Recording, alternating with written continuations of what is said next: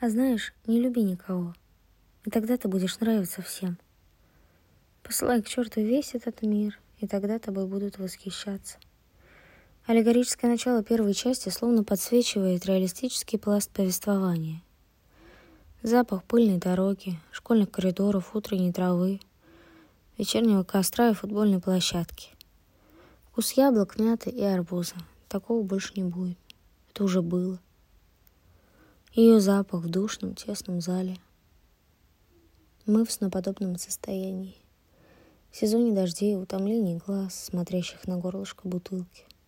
Это как ходить по стеклам или по канату над пропастью. Как гадать по книге на завтрашний день. Пелена во взгляде, обращенном назад.